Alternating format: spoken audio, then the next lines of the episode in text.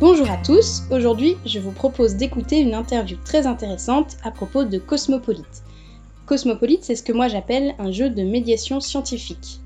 La particularité de ce jeu, c'est qu'il a été réalisé en collaboration entre des membres du laboratoire dynamique du langage de Lyon et des concepteurs de jeux que sont les éditions Opla. Et il a pour objectif de faire découvrir la diversité linguistique dans le monde. Il est sorti en début d'année 2020 et il s'achète dans les magasins de jeux. Et ce qui est intéressant, c'est que ce projet a vraiment réussi à allier le jeu avec la médiation scientifique. Donc je vous propose maintenant d'écouter Egidio Marsico, chargé de médiation au laboratoire dynamique du langage et qui a piloté le projet, et qui nous raconte dans cette interview d'où leur est venue l'idée de ce jeu, comment ils l'ont conçu et à quoi sert le jeu selon lui dans la médiation scientifique. Alors, Egidio, est-ce que vous pourriez nous en dire plus sur votre métier et euh, sur euh, ce qu'est le laboratoire euh, dynamique du langage?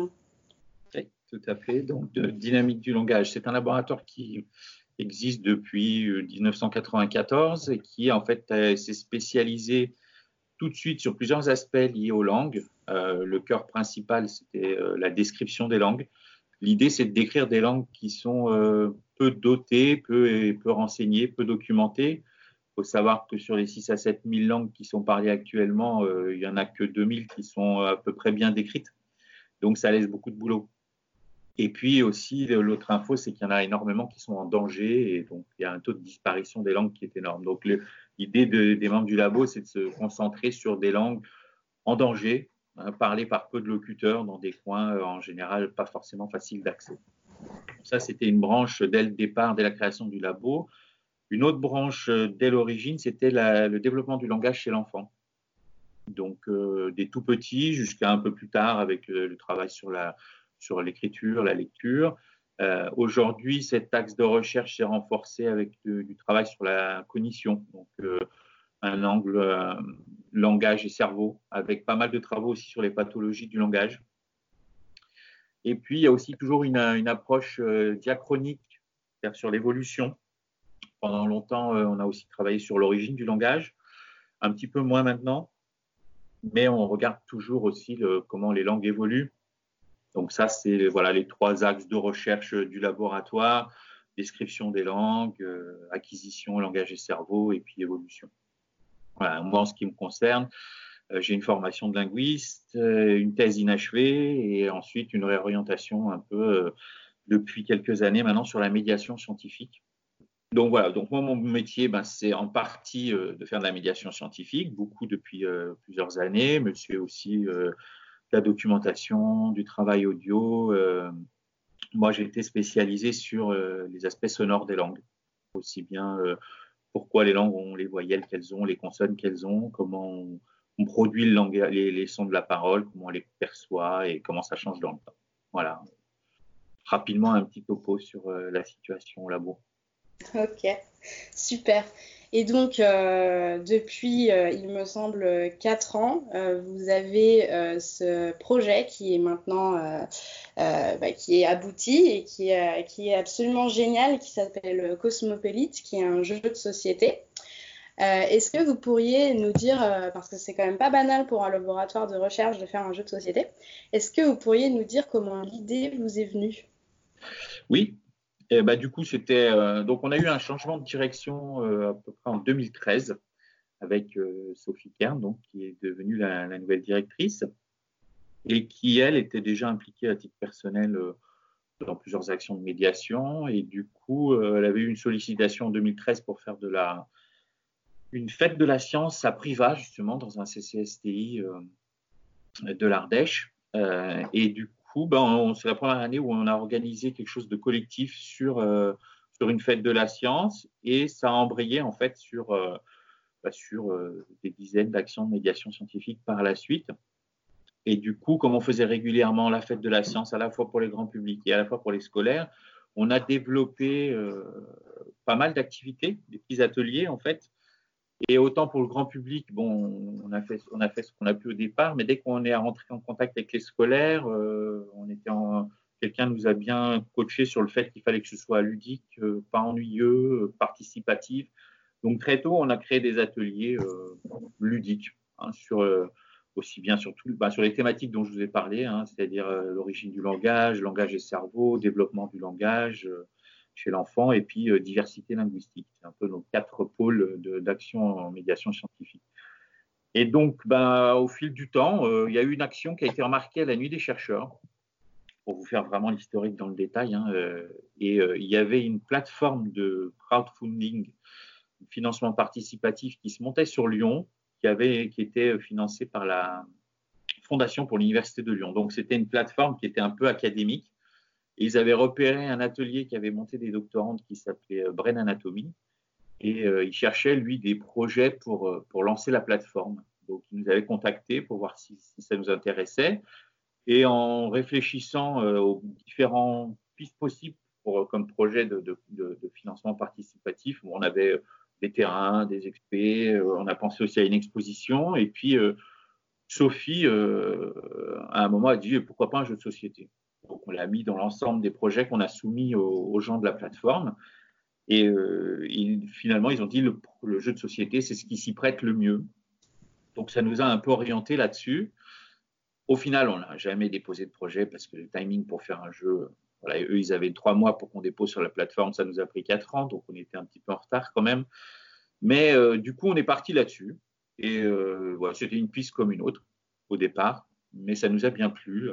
A commencé à se réunir en interne pour savoir euh, bah, quelles étaient parmi les, pistes qu'on exploitait déjà en médiation scientifique, celles qui se prêtaient le mieux à un jeu on a cogité ensemble et on ne savait pas au départ si on voulait un jeu de société ou une mallette pédagogique. Il y a eu toute une première phase. Euh, là-dessus, on a travaillé avec Marion Schöckl, qui était en fait une ancienne doctorante du laboratoire, qu'on a recrutée spécifiquement pour ça, en CDD, pour euh, bah, faire le tour un peu de l'apprentissage par le jeu. Est-ce qu'on va sur une mallette pédagogique ou un jeu de société? Donc, une année de défrichage, on va dire, avant de se dire, ben, on va faire un jeu de société.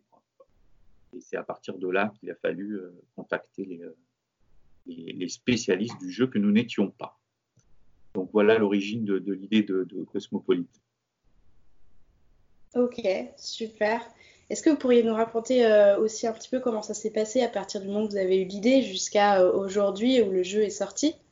Un peu cette collaboration entre du coup les spécialistes du jeu que vous avez dû démarcher et puis les spécialistes du langage que vous êtes? Bien sûr. Euh, du coup, là, on a, pareil, on a eu la chance. Marion connaissait euh, Julien, Julien Protière, qui est en fait un concepteur de jeu. Et euh, on s'est dit qu'on allait le faire venir au labo pour qu'il nous parle un peu du monde du jeu et qu'on essaie de comprendre un peu où est-ce, dans quoi on se lançait exactement. Donc Julien est venu, il nous a expliqué un peu les différentes mécaniques de jeu, il nous a fait jouer aussi. et puis, il a écouté évidemment notre projet il a bien compris qu'il y avait un, arrière-plan scientifique, mais qu'on voulait quand même faire vraiment un jeu de société. Et donc ça, ça lui a évoqué un peu la philosophie qui est derrière certaines, certains jeux de la maison d'édition Jeux au plat, maison d'édition lyonnaise. Je ne sais pas si vous connaissez les Jeux au plat, mais du coup, euh, ils ont plein de petits, ils ont une, gamme nature, euh, avec notamment la glace et le ciel, le gâteau, où il y a toujours des, euh, questionnements ou des un arrière-plan, pas forcément scientifique, mais dont on va expliquer à la fin du, livret de règles ben, quelques notions. Donc la glace et le ciel, c'est sur les ressources euh, euh, en eau et tout ça. Donc on explique plusieurs, euh, plusieurs choses à la fin, mais c'est vraiment des jeux de société. Donc on était vraiment dans la même philosophie. Et du coup, ben, on a fait venir Florent Toscano, qui, était, qui est le gérant des jeux au plat. Et du coup, ben, c'est comme ça que s'est constituée l'équipe jeu euh, et, à eux deux, la, première, mission qu'on a eue avec eux, c'était d'essayer de trouver un, scénario, un gameplay. Quoi. Nous, euh, au départ, on avait pas mal erré entre nous à chercher euh, ce qui pouvait être intéressant. Et puis, il y, avait un doctorant du labo qui, lors d'une nuit blanche, avait pondu un, scénario qui, pour nous, ressemblait suffisamment à un jeu pour qu'on parte de ça. évidemment, quand on l'a soumis à nos deux joueur professionnel, bon, s'est rendu compte que c'était certes un jeu, mais qui ressemblait fortement à la vie d'un laboratoire. Pas, même sous forme ludique, c'était pas forcément le plus sexy pour faire un, pour faire un jeu. Donc euh, voilà, ils ont leur mission, c'était de cogiter sur plusieurs scénarios ce qui est très intéressant dans cette collaboration, c'est que nous, on avait toutes nos idées, puisque l'idée, le, projet, en fait, c'était euh, comment essayer de combattre certaines idées reçues que les gens ont sur les langues. Bon, déjà, il y a une ignorance euh, sur la réalité du, de la diversité linguistique, le nombre de langues, le, les différences entre langues et dialectes. Donc, plein de petites questions comme ça auxquelles nous, on avait envie de répondre. Mais évidemment, il fallait y répondre, euh, il fallait euh, toucher cette diversité linguistique sans que ce soit, encore une fois, un serious game ou, quelque chose de pédagogique. Et ce qui est très intéressant, donc, je disais, c'est qu'à aucun moment, euh, on a pensé, alors je ne sais pas si on l'a pensé et puis on s'était dit que ce n'était pas faisable ou quoi, mais à aucun moment on avait envisagé d'avoir une dimension sonore dans le, dans le jeu, qui est pourtant le cœur évidemment de, du matériau linguistique. Mais très vite, Julien et Florent nous ont dit, bah, ça serait quand même chouette de l'entendre, cette diversité. Et euh, donc, ils ont exploré euh, plusieurs scénarios à partir de là. Euh, on a eu plusieurs choses intéressantes. Hein. On a eu une équipe d'agents secrets lors du G253 qui écoute les conversations téléphoniques qui peuvent se passer dans l'hôtel où sont logés tous ces gens. Donc, il fallait à chaque fois un univers qui soit pluriculturel pour justifier que ce soit plurilinguiste, plurilingue, pardon. Euh, et du coup, ben voilà, c'était des agents secrets, c'était euh, quelqu'un qui se fait kidnapper, qui doit décoder quelque chose. On avait un scénario très noir aussi, où, en 3024, euh, dans un monde où il n'y a plus qu'une seule langue, quelqu'un découvre une capsule temporelle où dedans il y a plein d'enregistrements et contrairement à ce que disait le gouvernement, il y avait plein de langues qui étaient parlées avant. Donc c'était chouette, mais bon, on n'est pas allé loin. Et puis euh, ça nous a pris quand même euh, bien un an, je pense, hein, euh, d'aller venir entre les différents scénarios, choisir. À chaque fois, on sentait qu'il y avait, qu'il y avait quelque chose. Donc très vite, ils ont eu cette idée de fonctionnement un peu téléphone arabe. Il fallait juste trouver. Ce qui a pris du temps, c'était de trouver le, bon contexte. pourquoi? Parce que il fallait traduire, il fallait donner des phrases dans différentes langues. Donc, dans les premiers le tout premier proto qu'ils ont testé, Julien et Florent avaient fait des phrases euh, bateau, la neige est blanche, euh, le ciel est bleu, des choses comme ça, et euh, qu'il fallait traduire dans plusieurs langues. Et donc, ça, ça a été une question importante, c'est-à-dire qu'est-ce qu'on veut faire dire et qu'est-ce qu'on va pouvoir dire dans les différentes langues. On ne voulait pas que ce soit quelque chose d'artificiel. Donc, par exemple, dans dans le contexte de, ce G251, s'il fallait des phrases avec valise, bon, ben, pour quelqu'un qui travaille au fin fond, qui vit dans le fin fond de l'Amazonie, le concept de valise à roulettes n'est euh, pas très développé. Donc, on voulait que les énoncés soient, euh, reflètent la culture. C'était important. Ils ont creusé, ils ont creusé. Et puis un jour, je pense qu'ils étaient au resto. Et ils se sont dit, mais bien sûr, c'est donc ça, la situation ils sont arrivés donc un jour en disant bon, je crois qu'on a la, je crois qu'on tient le truc. Et dès qu'ils l'ont présenté, évidemment, tout le monde, euh, tout le monde a, ça faisait tellement longtemps qu'on cherchait qu'on a bien compris que c'était, qu'on était arrivé là avec, euh, avec cette idée-là. En plus, ils avaient le nom Cosmopolite qui au début s'écrivait euh, Cosmopole et puis apostrophe EAT pour faire le jeu de mots. On a juste transformé en écriture phonétique euh, parce que finalement, c'est le seul endroit où on a pu glisser de la phonétique, malgré toutes nos envies. Euh, de mettre de la phonétique sur les cartes, on s'est vite rendu compte que ben, ça n'allait pas être possible, si ce n'est pas un alphabet que tout le monde comprend. Euh, donc il y a cette collaboration euh, tripartite avec les, les, concepteurs de jeux et le laboratoire, mais il faut savoir qu'il y a une troisième entité, une troisième structure qui s'appelle Pulsalis, qui est euh, ce qu'on appelle une SAT, une société d'accélération du transfert de technologie. Et en fait, c'est des entités, il y en a plusieurs sur le territoire, qui gèrent les, euh, transferts de la société, du public vers le privé.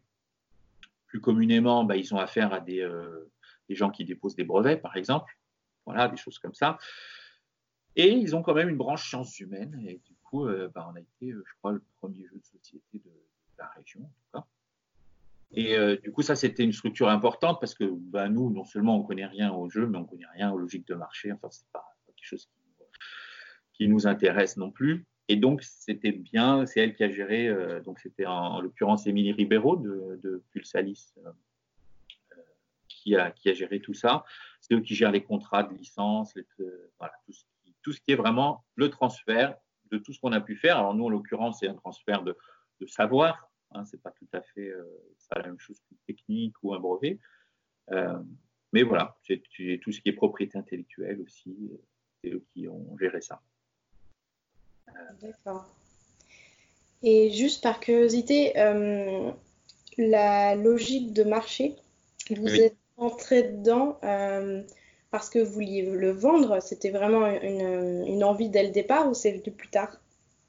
Mmh, bah, Disons que l'objectif étant de faire un jeu de société, et vraiment un jeu de société, bah, c'était la seule issue possible. Quoi. Alors, à moins de faire un jeu de société dont il aurait fallu qu'on assure la distribution, la diffusion et tout ça nous-mêmes, ce qui était du coup pas du tout notre, notre, idée pour ce jeu.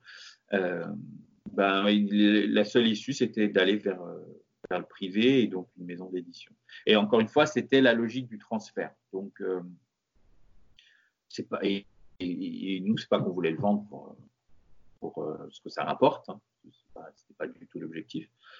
mais c'est vraiment pour qu'il soit sur tous les étals et dans les, dans les magasins de jeux. D'accord. Pour vous, quel est l'intérêt d'utiliser le jeu en médiation scientifique? Alors, euh, ben, puisque c'est plus qu'un bon moyen de faire passer des choses. Donc ça, on l'avait expérimenté pendant les, rencontres de grand public, notamment pendant la fête de la science. On voyait des gens qui arrivaient avec des idées reçues qui n'étaient pas forcément bonnes et qui repartaient avec. Donc, euh, on s'était dit qu'il faudrait, enfin, ce serait intéressant de trouver un autre moyen de, de, de, de communiquer et d'échanger sur ce qu'on voulait transmettre comme message. Et, euh, d'où le, gros livret qu'il y a dans le jeu. Déjà, c'est une première chose. Et comme disait Florence, c'est un peu un petit livret d'automédiation. Euh, donc l'idée, c'est que les gens qui ont envie, après avoir joué, euh, et on s'est aperçu que c'était le cas, ben, commencent à lire. Et puis, ben, dedans, vous le verrez, hein, vous l'avez peut-être déjà vu, il y a plein de données sur, sur le panorama linguistique mondial, sur ce qu'on fait quand on fait de la linguistique, et ainsi sur quelques grandes questions. Mais euh, au début, vous disiez qu'on était au bout du projet Cosmopolite, là, au bout de quatre ans. Le jeu est sorti, mais en fait, il commence sa deuxième vie pour nous. Et sa deuxième vie, c'est euh, d'investir les, scolaires. Donc euh, là, on a pas mal de, on a eu pas mal de rendez-vous qui sont annulés vu la situation, mais on a, on commence déjà à aller dans les écoles pour aller bah, faire de la médiation avec Cosmopolite. Donc on investit le terrain scolaire et en fait on avait déjà commencé pendant euh, la phase de, d'élaboration de Cosmopolite, notamment dans un collège euh, à la Duchère qui est un quartier de Lyon et assez, euh, assez plurilingue. On devait, on s'était impliqué avec le festival Pop Science dans ce collège, on a collaboré avec deux, euh, deux enseignants, donc Maïke Delange et Nicolas Salvador, euh, une prof d'allemand et un prof d'espagnol, euh, dans le cadre du, pour nous du, du festival Pop Science. Donc l'idée c'est de faire pas seul, enfin de faire venir la science là où elle va pas d'habitude, mais aussi d'impliquer les gens pour pas que ce soit un truc qui passe et puis qu'on oublie. Donc ils avaient demandé à ce qu'on collabore un peu avec les gens. Donc nous on était rentrés en contact avec des, des collèges et lycée, enfin plusieurs personnes. Et euh, du coup, ça a marché avec le, collège Victor Scholcher, donc euh, sur le plateau. Et donc notre idée à nous, c'était de recréer un petit peu euh, ce qu'on a fait pour Cosmopolite, mais dans le cadre du collège, donc avec ce petit groupe d'une quinzaine d'élèves qui avaient réuni les, les, enseignants. Ils avaient commencé les enseignants avant qu'on se voit à faire un petit recensement des langues qui étaient parlées dans le, dans le collège. Ils sont arrivés à une cinquantaine de langues rien que dans le dans ce collège-là. Et puis euh, ensuite, nous, ce qu'on a fait, c'était reproduire euh, le processus de collecte de données de Cosmopolite avec les, élèves, avec la, petite quinzaine d'élèves. Donc on a, euh, euh eux, ils étaient tous plurilingues, les élèves. Et euh, bah, ils étaient à la fois linguistes et informateurs. On leur a laissé du matériel, euh, on leur a appris à s'en servir et ils s'enregistraient. Donc le, le, cahier des charges, en fait, quand on pour faire le jeu, ça nous permet un peu de parler aussi de, de comment on a élaboré la collecte de données cosmopolite. On enregistrait, on demande aux informateurs une quinzaine de plats dans leur langue. Euh, avec une petite description quand même de, de, du plat, sans que ce soit une recette euh, très précise, mais une description du plat. Et puis ensuite, on a une, une séance d'enregistrement où ils nous disent les 15 plats plus euh, certains termes comme bonjour, bon appétit, merci, eau, bois, enfin le, mot pour eau, le mot pour boisson, des choses comme ça. Et donc les enfants, ils ont refait ça, les élèves, entre eux. Et, et du coup, c'était alors c'était intéressant à plein de niveaux. Pour eux, parce qu'ils se sont rendus compte de plein de choses. après, de manière spontanée, à un moment, je vais demander à une élève euh, qu'est-ce que t'en penses, et puis elle nous a sorti quelque chose qui était tellement joli qu'on a demandé à tous les élèves d'écrire un petit euh, ressenti sur le sur le projet. Et en fait, on s'est aperçu que ça fonctionnait vraiment comme on voulait. Quoi. Les, là, les, les élèves, ben, ils se sont rendus compte que, alors d'abord, ils n'osaient pas parler leur langue au début. Euh, et puis ensuite, ils ont parlé leur langue, donc ça déjà c'était chouette, c'était un premier objectif atteint. Et du coup, ils ont aussi ils font des échanges avec leurs parents, parce qu'ils connaissent pas forcément les recettes, donc ça, ça, ça crée du lien aussi, c'est bien. Ils se sont rendus compte qu'à la Duchère, on parlait pas que arabe et français, comme certains le croyaient. Euh, ils étaient contents de se mélanger, de, de faire un projet collaboratif, donc euh, donc c'était vraiment très très chouette ce, ce projet-là.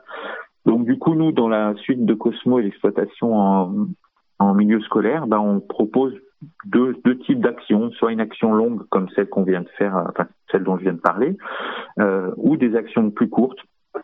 On l'a déjà fait euh, dans, dans une classe de, enfin dans une école de primaire où on vient et euh, on fait jouer et en même temps on parle de diversité linguistique sous forme de quiz. Euh, et euh, voilà, donc là on en avait d'autres de prévus dans un lycée. Malheureusement, ça va être reporté.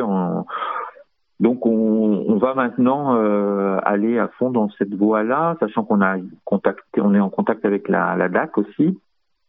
Et donc euh, là, je suis en cours de rédaction d'une petite fiche qui sera sur le portail de la DAC pour euh, que justement tous les, les enseignants qui le souhaitent s'en emparent et proposent des, des projets.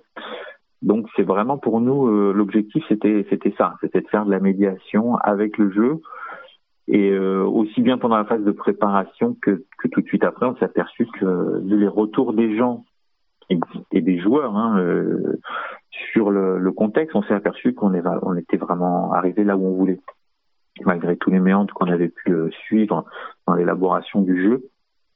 Eh bien, on, on a vraiment ce qu'on veut, c'est-à-dire un vrai jeu de société, mais en même temps qui tout d'emblée fait appel à, à d'autres choses et, et, les gens captent bien euh, le, le, niveau culturel. Donc, euh, je sais pas si, enfin, il y a eu beaucoup de retours dans le milieu du jeu où, en plus de louer les, les mérites du jeu en lui-même, les gens euh, étaient contents de, de cette dimension culturelle-là. Donc, du coup, nous, on s'est dit, c'est bon, le, le, pari a été, a été réussi de ce point de vue-là, quoi. Donc euh, Cosmopolitan Médiation, ben c'est ça. Et puis on continue. Après, on l'a fait aussi à, à, la fête de la science. Hein. Euh, on, on, le propose comme un atelier. Maintenant, euh, c'est un, un, autre atelier où on fait jouer. Et en même temps, en fait, ce qu'on a fait, c'est qu'on a des fiches, euh, des petites fiches de d'informations sur les 60 langues du jeu qu'on a aussi nous imprimé.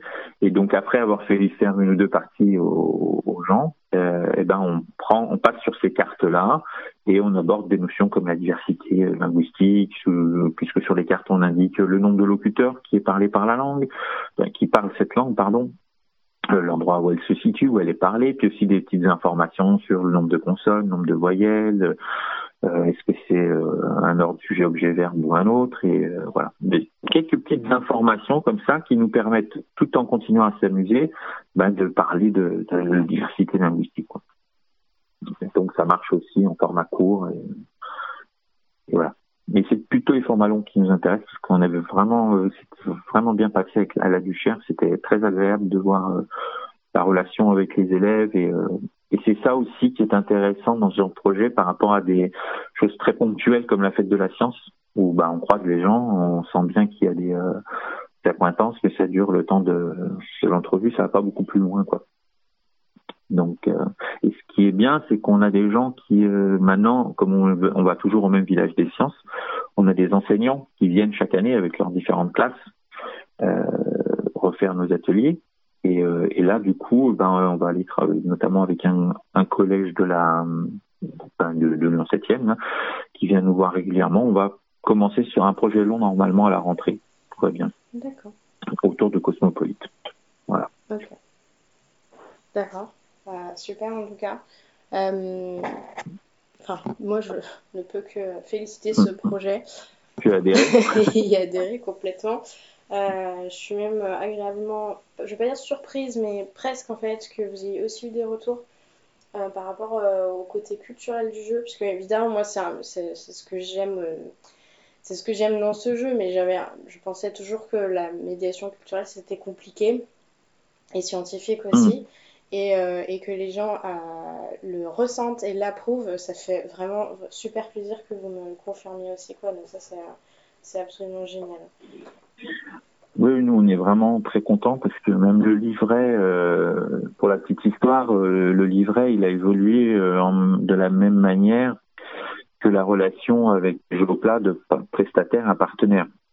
C'est-à-dire que quand on a commencé à dire, parce que depuis le début, on disait on va mettre quelque chose, il y aura un livre de, avec, enfin, qui livrait avec des infos. Bon, Florent au début c'était oui, alors bon, 10-12 euh, pages c'est bien, pas plus. Il avait un peu peur que la, dimension scientifique euh, freine les, euh, joueurs en fait, quoi, et fasse peur aux, joueurs. Donc on est passé de 12 pages et on, est arrivé à 60. Et, à, la fin, c'est lui qui disait non mais vas-y, hein, pas de problème. Euh. On s'est arrêté à 60 pour des raisons de coûts et de choses comme ça et de temps aussi. Mais euh, mais voilà, c'était intéressant de, de, voir que lui euh, lui aussi puisse familiariser au, au, au sujet, puis il avait envie d'en apprendre et surtout dès les premiers tests qu'il faisait euh, pour tester la dynamique du jeu, euh, bah, les gens étaient sensibles à cette dimension-là, donc ils voyaient que les gens étaient intéressés. Et c'est aussi pour ça que bah, il, nous a dit bah, on y va quoi sur le livret.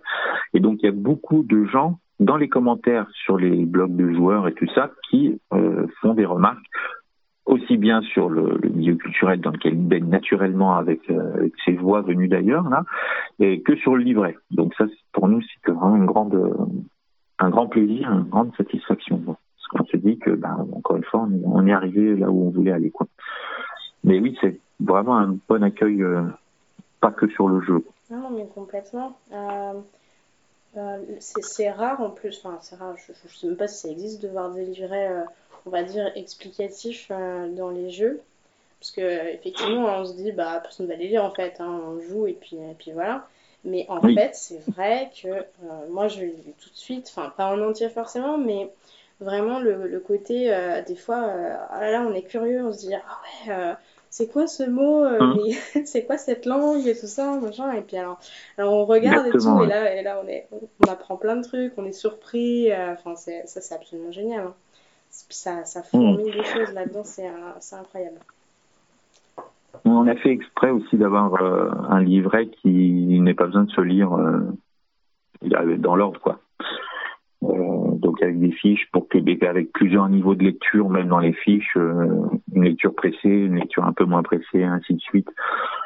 Comme ça, ça a été un peu moins ennuyeux pour les gens. Et puis c'est moins c'est moins repoussant quoi. Du coup, le fait de se dire, ben, je l'attaque par le côté que je veux d'une certaine manière. Et et je m'y retrouve, ce qui fait que les gens ils rentrent doucement et puis en fait après ils, lisent quoi. Donc euh, c'est chouette. Ça c'est super.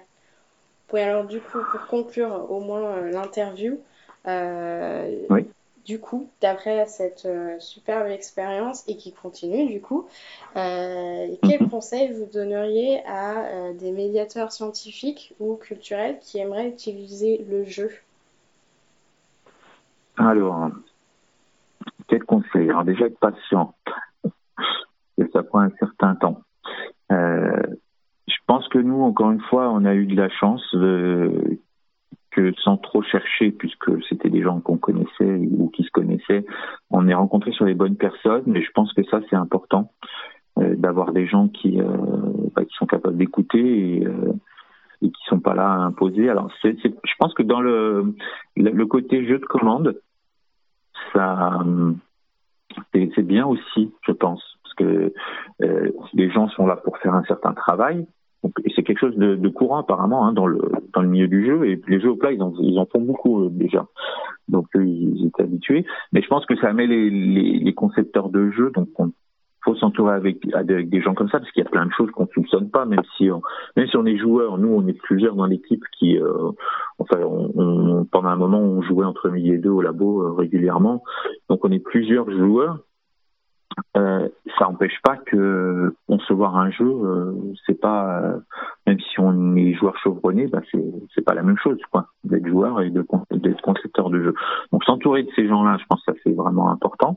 Et puis encore une fois, le côté jeu de commande fait que eux ils bah, ils sont là pour écouter ce qu'on ce qu'on veut faire et, euh, et du coup ils sont complètement disponibles et ils n'ont pas de ils n'ont pas d'intérêt particulier à aller dans un sens ou dans un autre. Ils sont vraiment dédiés à aller dans le sens où on veut aller.